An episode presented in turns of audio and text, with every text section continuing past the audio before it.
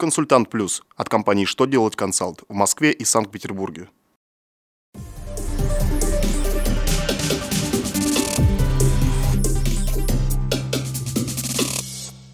Добрый день! Для вас работает служба информации телеканала «Что делать ТВ». В студии Александр Трифонов, и из этого выпуска вы узнаете Как считать трехлетний срок для вычета НДС? Что поменяется в порядке взимания экологических платежей? На сколько лет малые предприятия планируют освободить от проверок? Итак, о самом главном по порядку. Минфин продолжает давать разъяснения о нюансах переноса вычета НДС на более поздний период.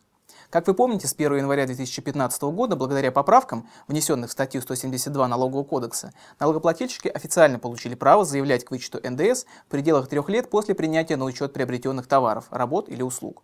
Финансовое ведомство разъяснило, что трехлетний период исчисляется с момента принятия товаров к учету, а вычет можно заявить не позднее налогового периода, в котором истекает трехлетний срок.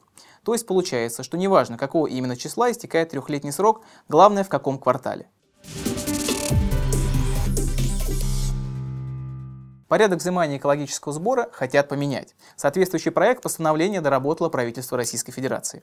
Планируется, что экологический сбор будет уплачиваться по каждому обособленному подразделению. При этом обособленцы смогут перечислять сбор и за всю организацию. Правда, для этого такую возможность нужно прописать в положении об обособленном подразделении. Кроме того, зачесть экологический сбор в счет уплаты других платежей будет невозможно, а Росприроднадзор будет сообщать номера счетов, куда нужно перечислять экологические налоги. Комиссия правительства по законопроектной деятельности одобрила законопроект, предусматривающий трехлетние надзорные каникулы для малого бизнеса. В соответствии с документом с 1 января 2016 года по 31 декабря 2018 года будет запрещено проверять малые предприятия. Сейчас документ готовится к рассмотрению на заседании правительства. Если проект будет одобрен, то его направят в Госдуму России. Кроме того, в планах у правительства РФ также провести реформу государственного муниципального контроля. Напомним, что они планируют ужесточить нормы КОАП РФ по ответственности должностных лиц, проводящих проверки без уведомления или с нарушением срока.